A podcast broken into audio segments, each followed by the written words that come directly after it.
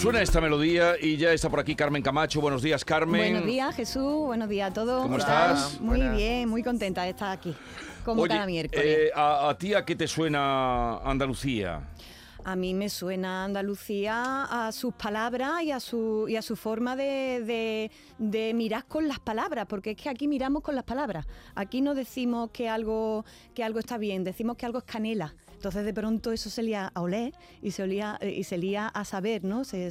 Somos capaces de, a través de las palabras, eh, enseñar las cosas, ¿no? Y eso no lo hacen en todos sitios. Eso es propio de- del sur y además Ortega y Gasset incidía en eso. Que mientras que el norte hablan más con conceptos, a nosotros lo que nos gusta es enseñar la vida con, con las palabras, mostrarla, ¿no? Entonces por eso decimos que algo está flama. Algo está es que flama. Flama, no es que hasta lo notamos, ¿no? Hasta nos Está ardiendo. Y, y de hecho, bueno, está la Universidad de Granada está preparando un atlas del acento andaluz y lo está, lo está, la semana que viene lo voy a traer, lo está actualizando y está haciendo un trabajo eh, maravilloso de toda Andalucía, de cuáles son la- esos acentos ¿no? que nos caracterizan y bueno, para hablar de ello con propiedad. Pues tennos al, ten- al Eso tanto. es, eso es. Eh, ¿El libro cuándo le vas a hacer entrega del libro? Cuando yo diga, pero tú le vas a preguntar lo de los seis, ¿eh? Ah. Eran seis. ¿eh? Ah, si ha salido una duda.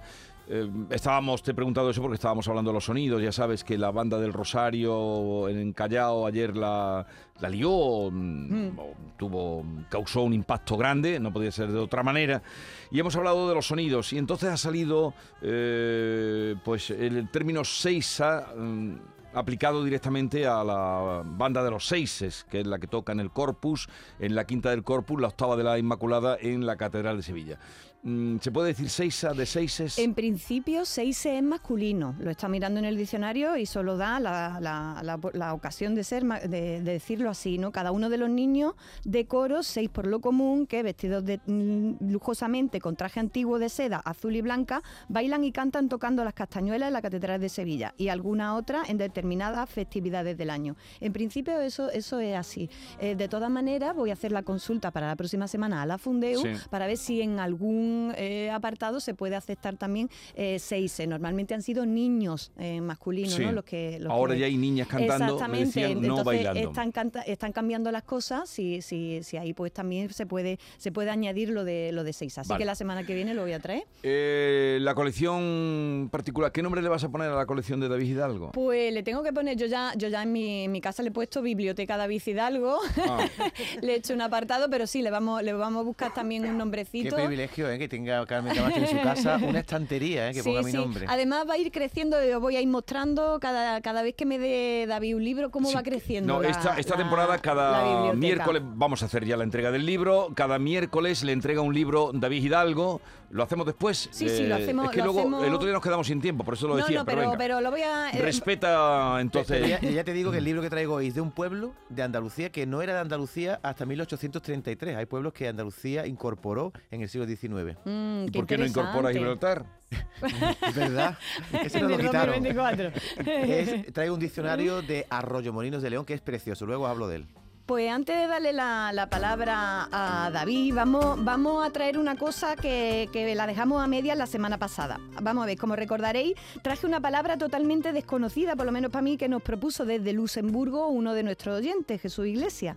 La palabra en cuestión era morrococo. Ah, Nos decía nuestro oyente que sabía que la palabra era propia de Jaén, yo no la conocía. Y como recordará Jesús, pedimos ayuda a nuestros oyentes para definirla. Los audios que entraron la semana pasada nos dijeron uno que era una receta de cocina, otro dijo que, que- era, como se dice, Marruecos, eso no es, eso es Morocco en inglés, es Marruecos, ¿no? Y otro nos habló de una serie de televisión en la que uno de los personajes eh, le de- decía así a una comida o algo así, ¿no? Esto de la serie de televisión nos lo han dicho un montón de personas. Varios oyentes nos han contado que en una serie que se llama El Pueblo hay uno al que le dicen el ovejas que eh, come morrococo y guisa, y guisa morrococo. Pero vamos a entrar ya en harina. Vamos a ver qué es en concreto. Lo cuenta así este oyente. Buenos días, soy Antonio, llamo desde Almería, pero soy de Baeza, Jaén. La palabra morrococo en mi casa siempre ha sido como ropa vieja, la comida que se hace con los restos del cocido, machacando los garbanzos y con una fritada de cebolla, una cosa así parecida. Un saludo, buenos días. Mm, qué bien contado, ¿verdad? Sí. Pero esperad que esta oyente nos da la receta completa, ¿eh? Sacad papel y lápiz. Hola, buenos días. Soy Teresa de Úbeda. Pues sí, la palabra morrococo se utiliza en mi familia. Eh, mi madre coge los garbanzos del cocido, los machaca con un tenedor, hace un sofrito con cebolleta, los añade y después les pone tomate. Y a una comida que yo creía que era típica de aquí de Úbeda. No lo sé seguro, pero vamos, en mi casa, morrococo es eso. Ay, qué rico, ¿eh? Pero son dos llamadas que vienen de la misma zona. Eh, sí, exactamente, parece que es propio de pueblos como Úbeda, Baeza, Joda, de ahí de, de- de ese, de ese territorio. A mí me ha encantado, yo esto de la cebolleta picaica y sofrita y Con eso con los. Oh, garbanzos, rico. eso tiene que estar, vamos. Además, esta palabra nos habla también de una cultura culinaria y riquísima y abundante, pero en la que no se desperdicia ni, un- ni un garbancico. ¿eh? Habría que tomar buena nota de ello en esta sociedad que está tan dada a tirar comida. ¿no? Según los últimos datos, Jesús, cada familia tira al año 65 kilos de comida a la basura. ¿eh? Más morrococo y menos despilfarro, por favor. Se entraña mía, las entrañas mías,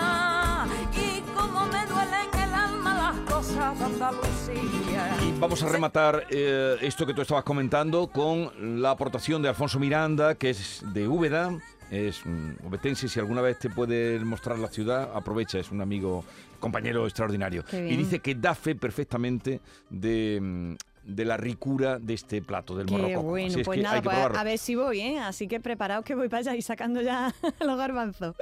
Bueno, y siguiendo con el palabrario, y ya le doy paso a David, vamos a sumar un librito más a la biblioteca que yo me estoy haciendo en mi casa, que me la está donando David Hidalgo, tacita a tacita, y que no solo para mi casa, es para compartirla con, con todos ustedes. Cada miércoles nos trae un diccionario de palabras propias de un pueblo nuestro. Cuéntanos, David. Pues mire, te traigo un libro que se llama De la A a la Z, Palabras y más palabras, recopilación de palabras empleadas en Arroyomolinos de León, provincia de Huelva, está en el norte, pegado a Badajoz. Esto lo escribió en el 2006, Encarnación eh, Grande.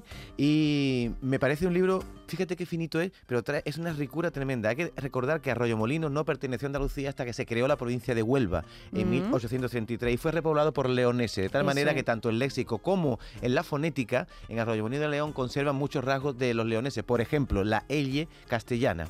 Un basigullo, no es un basigullo, es un basigullo que es un pequeño eh, pajarito que sale de un nido, no es basigullo, diríamos. Ellos dicen basi- Basigulio. basigulio. Basigulio. Conservan todavía en La Arroyomolinos de elle. elle. A ver, palabras. Eh, un color os traigo. La quisquilla es un color entre rojo y naranja. Por, por el color, El de, color la de la propia quisquilla. quisquilla. Chámbira es una cosa que está rota o averiada. ¿eh? Qué bonito. Un mueble, la coqueta. Ay, qué bonito. la coqueta coqueta. sí, un eso- mueble de sí. tocador, ¿no? Para peinarse Sí. y maquillarse. Una enfermedad, el bandarrigón, que es un cólico. Mm. Una prenda, bueno. fíjate la prenda lo bonito que es, la tiritaña, prenda o sábana muy fina que deja Oh. pasar el frío con facilidad. Me encanta. Tiritaña. Eso es una tiritaña, Tiritaña. que viene de tiritar, ¿no? Ay, qué bueno. La tracamandanga, un artificio que emplea una persona para engañar a otra. No venga con tracamandanga, ¿no? Tracamandanga, suena un, bien. un insecto, el alguacil. El alguacil. Araña con patas muy largas y cuerpo pequeño. En otros pueblos dicen eso ¿Una chocho vieja. En otros pueblos dicen chocho vieja por los pelos largos. un aliño de, de arroyo molino, el armorraque, una- un síntoma, tener uñas. Este, esta expresión la metí en el palabrero andaluz. Tener uña es tener síntomas de embarazo.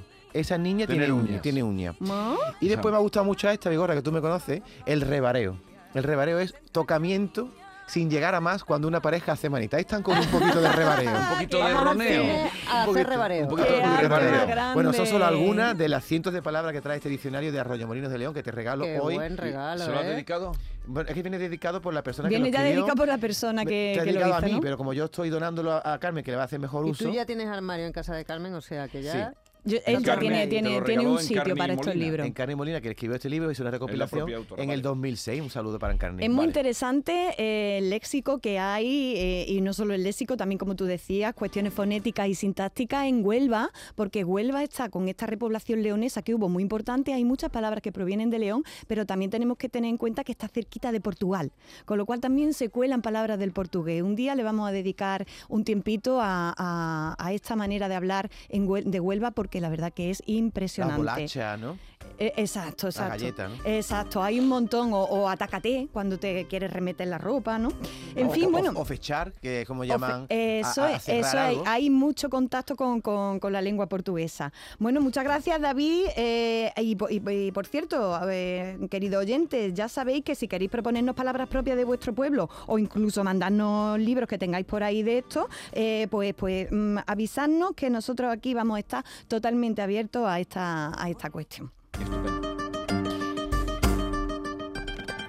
Y vamos ahora, Jesús, con una sucesión que hacía mucho tiempo que no traía y es una de mis favoritas, la de pégale una patadita al diccionario. Se entraña mía las En esta semana hemos conocido dos patazos que la verdad nos han hecho reír y aprender bastante. Y es que los errores son el mejor camino para trabajar la modestia y por supuesto para aprender. Venga, a patadita limpia ya.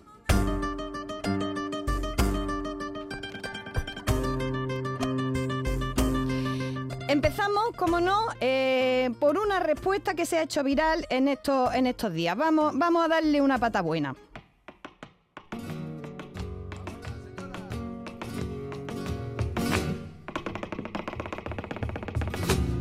Vamos con la primera. En un concurso que se llama Atrápame si puede, el concursante se jugaba 25.000 euros de bellón. Bien, esta era la pregunta que le hizo, le hizo el presentador y esta fue la respuesta. Lo escuchamos. ¿Quién fue la primera escritora española en ser candidata al Premio Nobel de Literatura? Estoy dudando entre tres o cuatro. Te voy a decir una por. Te voy a repetir la pregunta. Sí, por favor. Queremos saber por 25.100 euros, Salva, ¿quién fue la primera escritora española en ser candidata al Premio Nobel de Literatura? Te diría. Saramago. Sara Mago. Ay, ay, ay, ay, ay, ay. Patadita, patadita, patadita. Bueno, no al diccionario, sino la literatura, ¿no? Parece general. un chiste. Bueno, hombre, la verdad es que Saramago fue candidato al premio Nobel, ¿eh? Hasta ahí, mm, y de hecho lo ganó en 1998. Hasta ahí es verdad, ¿eh? El resto ya es donde el concursante salía un poquito, ¿no? Por dos motivos, porque Saramago no es ni español, ni mujer, ni se dice así, Saramago, ¿no? José Saramago era un escritor portugués como un trinquete. No es Saramago, se ha liado el pobre. Mm, Nosotros no nos vamos a meter aquí con él porque a mí me dicen que me van a dar 25.000 euros si acierto la pregunta y yo digo que no sé si decidí entre Ortega y Gasset. la verdad. Pero a ver, el programa, perdón, el programa de atrás, para mí si puedes, es el que hace Manolo Sarria. Sí, pero Esa voz es otra. los fines de semana lo presenta este chico Javi, el, el que presentaba el tiempo. Ah, vale, vale. ¿Cómo se Ajá. llama? ¿Este? Javier Aguilar. Javier Aguilar. que lo hace muy bien. Vale, vale. sí, sí. Bueno, pues, pues ya veis, aquí está el patazo, que ya te digo que no es al diccionario, sino a la historia de la literatura. Este patazo nos recuerda aquello que hace muchos años se dijo de que Esperanza Aguirre había cometido el mismo error, ¿os acordáis? Pues bien, parece ser que aquello nunca sucedió, que fue como lo de Ricky Martin, el perro y el armario. Según he podido consultar en varias fuentes solventes, se trata de una respuesta apócrifa que por fin en este concurso se ha hecho, se ha hecho realidad. Ya su... Y bueno, eh, ya que estamos, a ver, listo, los que se ríen tanto del concursante, responder la pregunta. ¿Quién fue la primera escritora española en ser candidata al Premio Nobel de Literatura?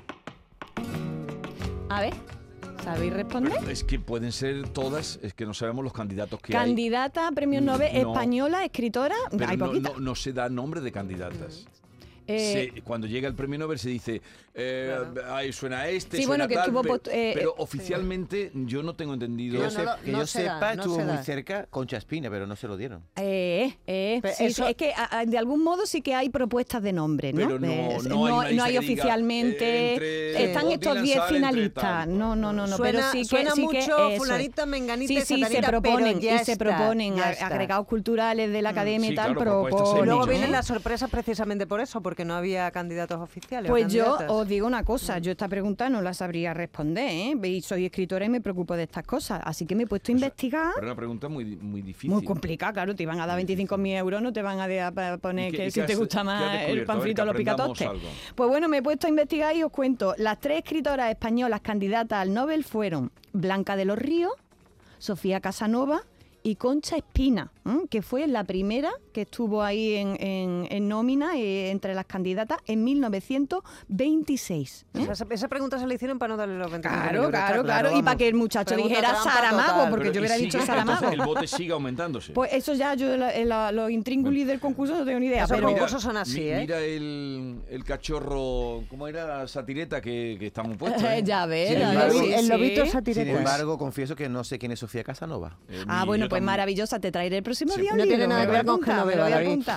Momento que los oyentes son muy activos, hay mucho nivel en este programa, en la audiencia de este programa hay mucho nivel. Aquí lo que se puede. Buenos días. Atrápame si puede está en todas las comunidades.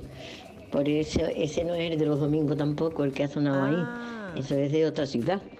Ah, Ah, bueno, pues no me pues sonaba vamos, la voz de Aguilar, Vamos ¿eh? completando, vamos completando. No, no me sonaba la voz de, de- que lo conocemos. Pues ¿sabes? nada, eh, muchas gracias. Te traeré el libro de sobre Sofía Casanova, David, el próximo día. Y gracias eh, por, por este patazo en forma de calambur. Hemos aprendido una cosa más, la verdad, que yo por lo menos no sabía. Luego, Pero si, da, vamos. si da tiempo, voy a contar un chiste de Sara. Como he hecho de Vale. Uno, si da tiempo, un Vale, chiste vale, sobre vale. Sara. Bueno. Atrápame se podes, es en Galicia. En Pero gallego. ese, ese que- ese no- Sí, es que lo hay en todas las comunidades. Sigue. Bueno, vamos. Estamos interrumpiendo mucho hoy a Vamos, Carmen, no, no pasa nada, no pasa nada, que estoy yo encantada de la vida escuchando y, y- y- y viendo todas las aportaciones que tenéis. Pero vamos con otra patadita. Dale fuerte, Javi.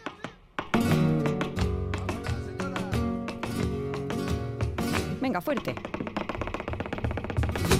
Ahí va, una patada diccionario buena. La siguiente la hemos cazado en un tuit del consejero de Medio Ambiente de Madrid, que hace unos días escribió lo siguiente. ¿Lo tienes por ahí, Jesús? Eh, sí. Eh, gracias a las últimas precipitaciones y a una gestión eficaz del ciclo del agua por parte del canal Isabel II, superamos el nivel medio de embalsamiento de los últimos No, años. no, no, lee bien.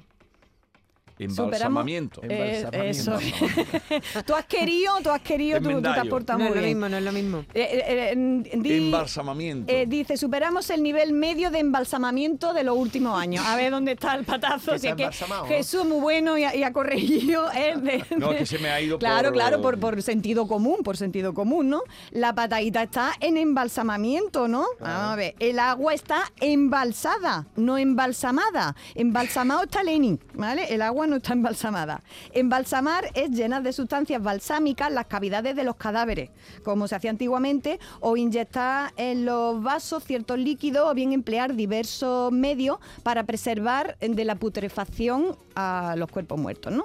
Por el contrario, embalsar es recoger en balsa o embalse, mm, generalmente agua, ¿no? Y ya, pues ya lo sabemos. Y sabemos también que las patas del diccionario son como los ríos, eh, con Germán Enrique, que van a dar al mar, que es el morir. Mismo en- en- pueden meter la gamba en estos asuntos los que viven por sus manos y los ricos. Ahora, eh, a quienes no han estudiado se los consentimos, pero a quien, a un catedrático de, de filología, por ejemplo, vamos, ¿eh? vamos a, a tener, ¿no? O a un consejero, pues les vamos a tener los ojitos más abiertos, pero bueno, quien tiene boca se equivoca. Y aprendemos mucho con las equivocaciones, la verdad. Fin del apartado patadita.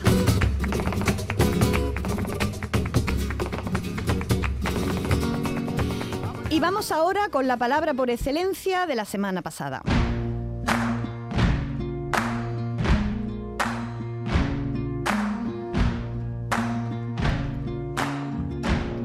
Estoy segura de que sabéis cuál es. En estos días ha sido noticia la aprobación por parte del Congreso eh, de su primera reforma social de la Constitución. ¿no? Suprime el término disminuido de la Constitución. El artículo 49, que hablaba de disminuidos físicos, sensoriales y psíquicos, se sustituye por la expresión persona con discapacidad.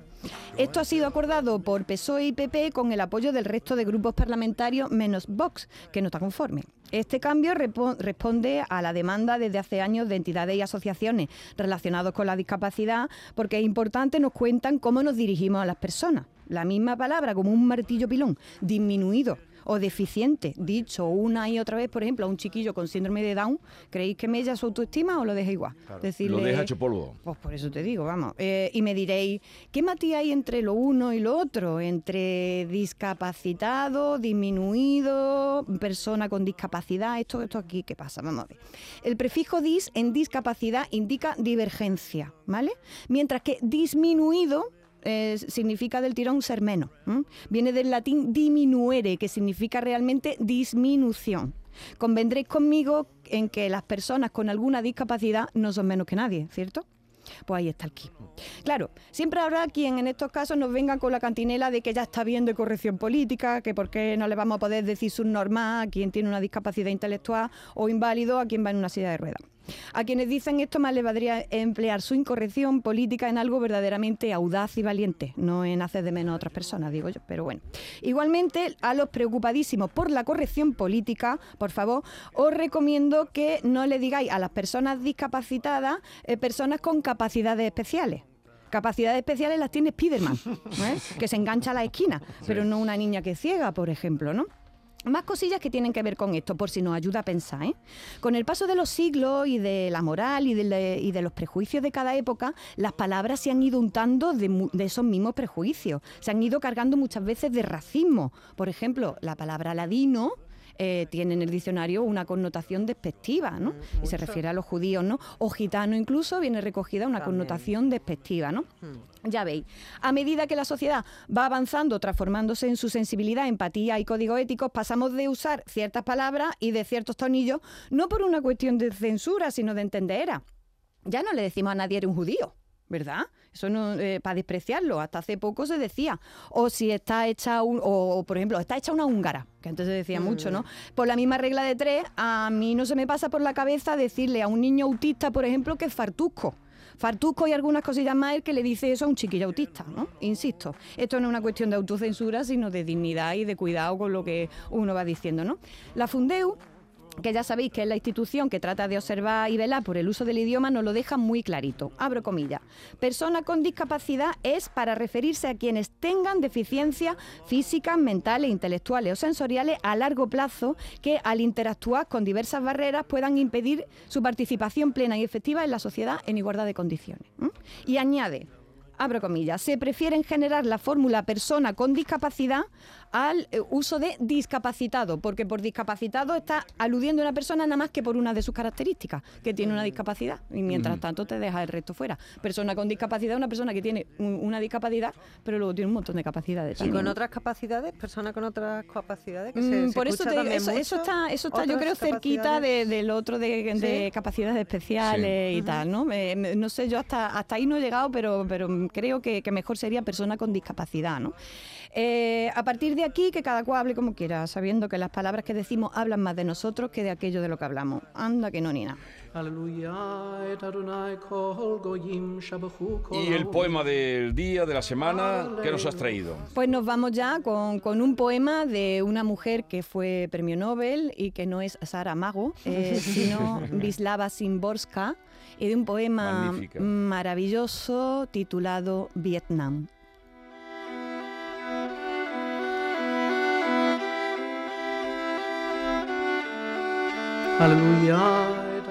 Mujer, ¿cómo te llamas? No sé. ¿Cuándo naciste? ¿De dónde eres? No sé. ¿Por qué cavaste esta madriguera? No sé. ¿Desde cuándo te escondes? No sé. ¿Por qué mordiste el dedo cordial? No sé. ¿Sabes que no te vamos a hacer nada? No sé. ¿A favor de quién estás? No sé. Estamos en guerra. Tienes que elegir. No sé. ¿Existe todavía tu aldea? No sé. ¿Estos son tus hijos? Sí.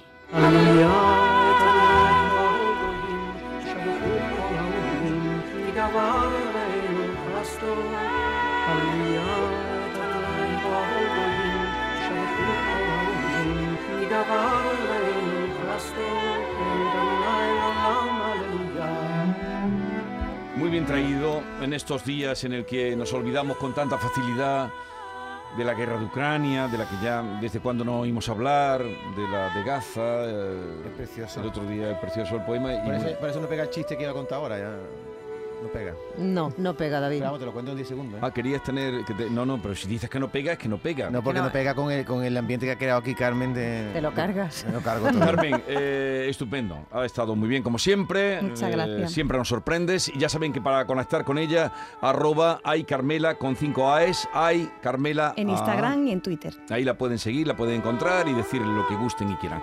Hasta la próxima semana. Hasta la próxima.